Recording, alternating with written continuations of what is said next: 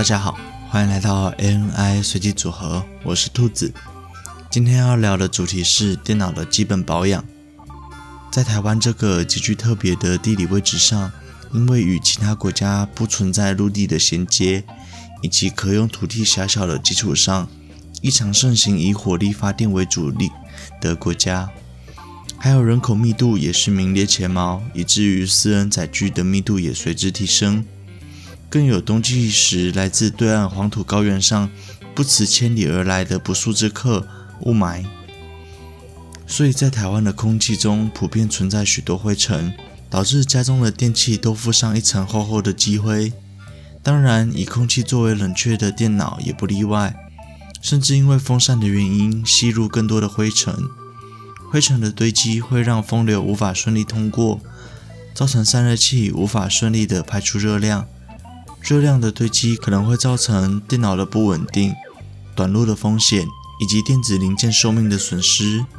所以，电脑的基本保养在台湾尤其重要。这里我大致上整理出几个基本电脑保养的注意事项。更深入的保养，还是交由店家或是网络上搜索更为齐全。那我们马上开始吧。电脑如果不保养，会出现哪几种状况呢？一、积灰；二、散热膏干掉；三、挡板或是散热器片的氧化。依序讲解问题的解决办法吧。首先，灰尘。灰尘该如何清洁？有几种方式：一、气枪，也就是工厂常见的气枪，强大的风力把长期累积在电脑中的灰尘全部吹出去。不过要注意的是，对着风扇狂吹可能会导致风扇的寿命大大降低。虽然蛮好玩的，但记得适可而止。如果有方便取得气枪的方式，这是一个最快最有效的方式。或者是可以到自助洗车场，通常会有气枪可以用，注意不要沾到水就好了。第二个是刷子，刷子的大小大约在一英寸就差不多了，没办法取得气枪，只能土法炼钢，拿刷子慢慢刷，但完整的清洁效果会比气枪来的更干净。第三个是水洗，这个方法不是很推荐啦，不过如果真的无计可施。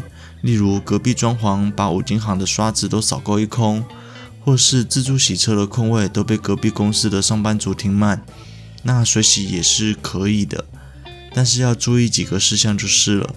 这个的注意事项就是记得阴干，大约曝晒个七七四十九天就可以了，让电脑吸收满满的太阳温暖，说不定硬碟里的老婆们都会具现化在你眼前哦。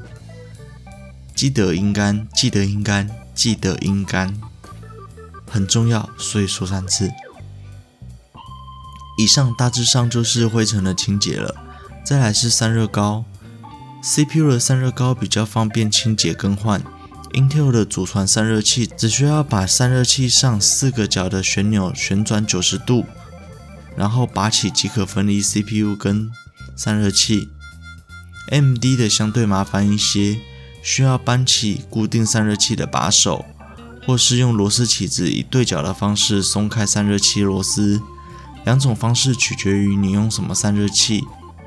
另外，建议在拔起散热器时，最好学学 Oreo 转一转。至于要不要舔一舔，就看个人意愿。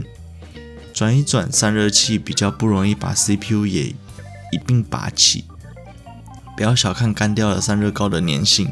网络上的查案屡见不鲜。之后用酒精棉片擦拭残存于两者的散热膏，没有酒精棉片也可以用卫生纸，但棉片的效率会更好一些，也比较不容易掉落卫生纸屑。毕竟作为专业的工具人，卫生纸都是一个稀缺的资源，能省就省，它值得用在更好的地方上，例如徒子徒孙的眼泪。然后挤上新的散热膏就可以压回去了。无论何种散热器，记得安装回去的时候都要以对角均匀的锁。最后是散热膏的点法。散热膏的点法有上百种，主流的有九点法。顾名思义，就是在 CPU 上盖均分九个区域，分别点上一点。再来是五点法，在四个角及中间各点上一点。第三个是叉叉法，画一个叉叉。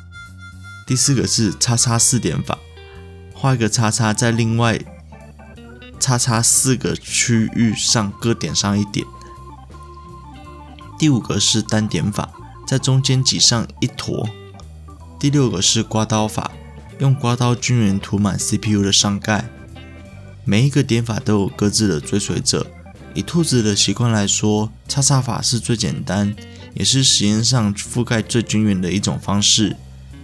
不同的点法都有个共通点，散热膏不需要太多，薄薄一层就可以了。毕竟只是填充散热器与 CPU 上盖的空气而已，太厚的话反而会影响散热的效率。然后是显示卡的散热膏更换。如果不熟悉拆解零件的听众，这里就先放显卡一条生路吧。显示卡的拆装远远比 CPU 难太多，不过大致上也差不多。先说，根据卡型的不同，有不同的拆解方式。大致上的流程是：拆下散热风扇，卸下背板以及外壳造型的螺丝，对角卸下。固定散热器的螺丝，原则上就可以解下散热模组了。只是原则上，不代表所有的卡型都是这样。详情的话，可以参见环的二零六零公版卡拆解影片。最后的最后是氧化问题，氧化是一定会氧化的啦，除非你定期上油或是抛光。当板的氧化对于二手的买卖价会有影响。因为挡板的氧化意味着你的环境并不理想，也意味着卡况可能不会太好，所以价格相对于九成九新的女用卡会更差一些。但如果没有要卖掉换便当钱的话，就当我没说。另外一个散热鳍片氧化的问题比较麻烦，因为不可能把散热鳍片一一拆下来清洗，或是一层一层的上油，但是。氧化很严重的话，也会造成散热器的效率大幅度的降低。这里的建议是，如果真的氧化很严重，还是换一个散热器比较实在一些。毕竟市面上五百块钱的散热器就有相当不错的效能，至少都比 Intel 的祖传散热器好太多了。不过散热鳍片的氧化比较难，毕竟铝从出厂之后，表面一直都有一层氧化层保护着。除非环境真的很太糟糕，不然真的不太需要去注意氧化的问题。有什么问题都欢迎私讯 IG 问我哦。另外，兔子参加了一项 Podcaster 互捧计划，今天要介绍的节目是《算你好命》，主持人安博黄。节目介绍：不会算命，也要知道自己的命。才能掌握顺势而为，或是逆风飞翔。算命除了求一个人的未来预测，也是探索今生今世的答案。但是我们的希望是透过命理的工具法，让大家清楚自己的人生地图与旅途，少走冤枉路，更不枉此生。节目共有三个主题单元：奇葩人生，透过 DISC。人格特质系统，了解自己，认识别人，案例故事分享。内心小剧场，用寓言故事教你人生逢凶化吉。聊聊算命，如何利用各种命理工具来帮助自己找到人生的方向。节目时间每周一、三、五更新，节目长度约在十五到五十分钟。这跨度还是蛮大的。喜欢 ANI 随机组合的朋友，现在都可以在 SoundOn、Apple Podcasts、Spotify、Google Podcasts、KKBox 上面搜寻到我们的节目喽。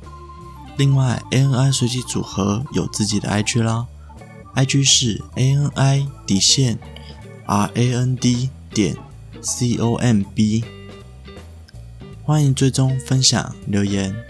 这期节目就到这里结束了，我们下周再见，拜。